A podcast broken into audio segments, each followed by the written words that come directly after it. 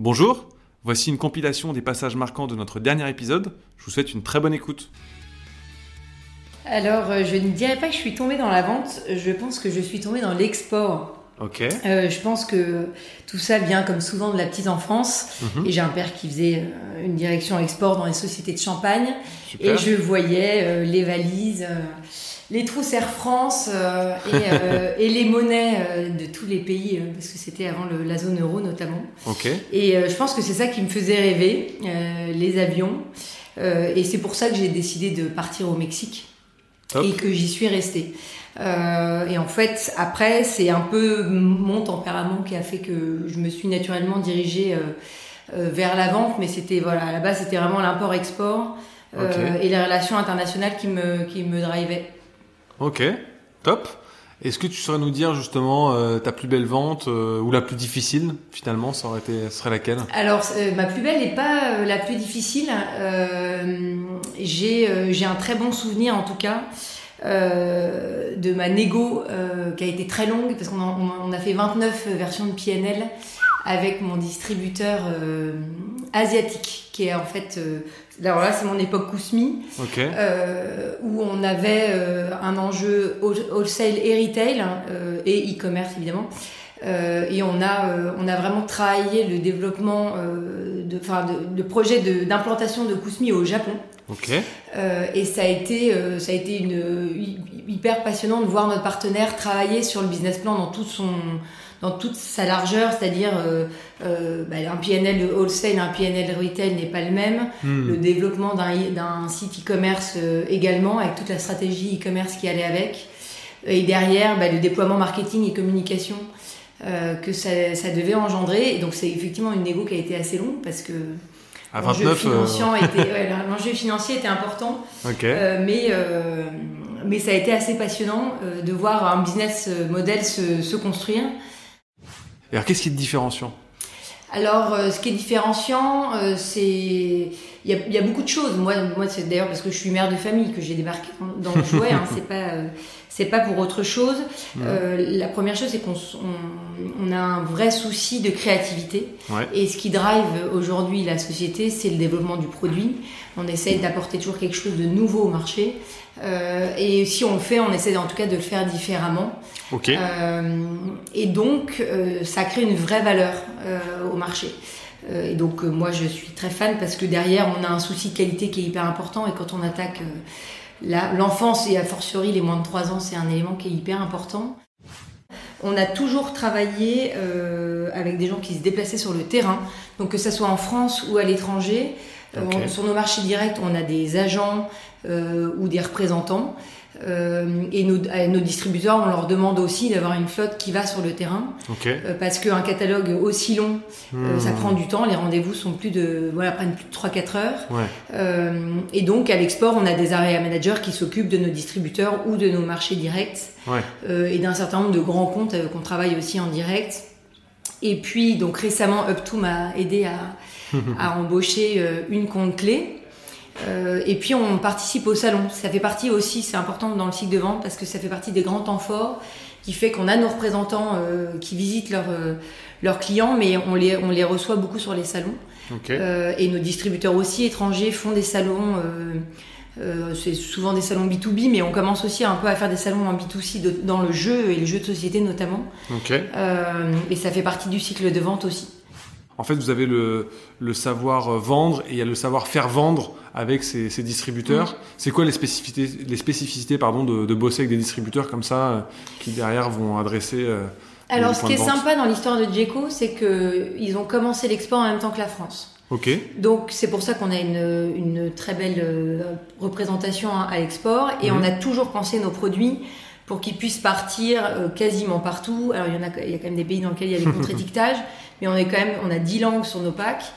Euh, donc ça, c'est un point important qui fait que de fait, ça facilite la vie à beaucoup de distributeurs. On en a quelques-uns qui contre-étiquettent, mais c'est quand même pas la majorité. Euh, et nos distributeurs, ils ont démarré euh, quand on était quand même petits, hein, euh, 20-25 ans. euh, et euh, ils ont grandi avec nous, donc on les a aidés à se structurer et euh, globalement ils ont fait ce qu'on ce qu'on a fait, c'est-à-dire d'avoir d'avoir des agents ou on essaie d'avoir des agents qui n'ont pas trop d'autres cartes parce qu'on a un, un, très gros catalogue. Ouais. Euh, nos gros distributeurs, ils ont quand même euh, des, des, des commerciaux qui sont exclusifs. Et c'est quand même un élément qui, qui aide. On va pas se Bien sûr. Et derrière, bah, on les accompagne. On... Eux viennent aussi sur les salons. Nuremberg est, l'endroit du, du plus gros salon, en tout cas de, j'ai envie de dire, de- d'Occident euh, du jouet. Euh, et c'est assez marrant parce que du coup, on a vraiment tous tous nos distributeurs étrangers qui viennent euh, et qui viennent se nourrir. Et là, nos chefs de produits présentent les gammes. Euh, c'est l'occasion de réexpliquer comment elles construisent leur gamme aussi. Euh, et donc, euh, donc voilà. Et puis derrière, on a des area managers qui les accompagnent, euh, avec lesquels on essaie d'avoir un peu de, de reporting, de- d'échanges de, best practice. euh, et voilà, pas mal d'échanges. euh, C'est assez informel chez Ok. mais euh, c'est très familial. Et du coup, voilà, il y a, il y a pas mal de choses. Moi, moi, ce que je pense pour avoir un- un- une bonne relation avec un distributeur, c'est euh, c'est de comprendre son business dans sa globalité. Euh, c'est d'ailleurs ce qui m'intéresse dans l'export parce que nos distributeurs, ils sont pas que vendeurs, ils ont, ils ont une problématique hyper large de, de pénétration sur un marché, de stratégie de, de distribution, euh, même de marketing, de communication, de positionnement prix. Et, et donc on essaie de les accompagner pour avoir cette vision un peu globale et que tout ça soit cohérent. Et dans la vente, moi ça me paraît important, on cherche pas des requins, on cherche des gens qui ont des bonnes techniques de vente, Hmm. mais pour autant euh, qui ont une vraie sensibilité euh, produit, je l'ai dit, mais surtout aussi euh, une écoute face aux clients, parce que euh, comme je l'ai dit précédemment, il y a une notion de gagnant-gagnant qui est importante, et du coup, moi je cherche des gens qui euh, vont s'intéresser à leur interlocuteur en face, Mhm.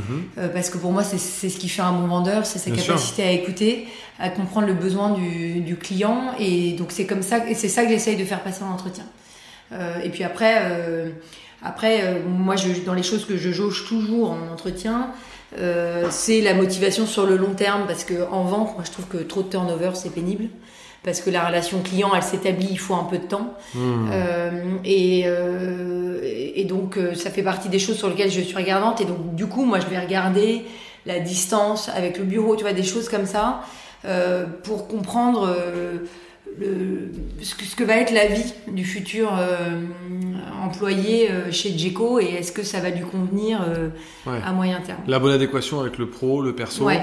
Et avant, sur les valeurs, finalement, comment tu l'évalues ça en entretien? C'est pas mal du feeling, je dois dire. Ouais. En fait, un métier commercial, c'est très pragmatique et donc il, il- il peut, il peut être bon que s'il a une vision un peu, euh, un peu globale. Et puis, j'essaye aussi de le, le, le former sur la connaissance du, du marché. Ok. Euh, et effectivement, on n'aborde pas un distributeur de la même manière qu'on aborde un, grand- un grand compte, parce qu'en fait, dans un cas, tu as un patron, dans l'autre, tu as un acheteur.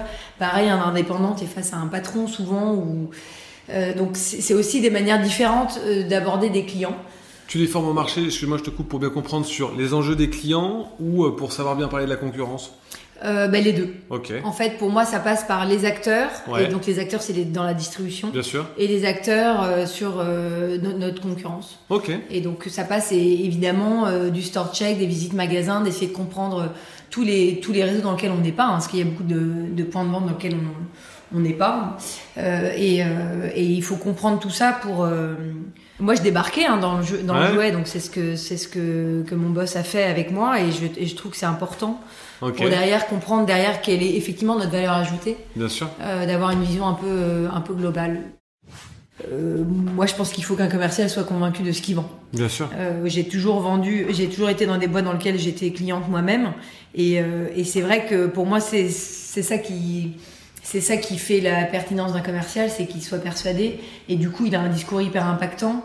Hmm. Euh, et de fait, le discours, euh, il pour moi, d'automatiser trop le discours, il est, c'est pas bon parce qu'en fait, il faut que le commercial il l'adopte Ouais. et il l'intègre et qu'il sache le restituer avec son propre euh, euh, Singularité. voilà, sa, sa- sa Hmm. singularité. Et puis, comme je te disais, en plus, selon les clients, euh, le, le discours va pas avoir le même impact. Évidemment. Et donc pour ça, il faut que le commercial soit assez, euh, il l'ait intégré euh, vachement.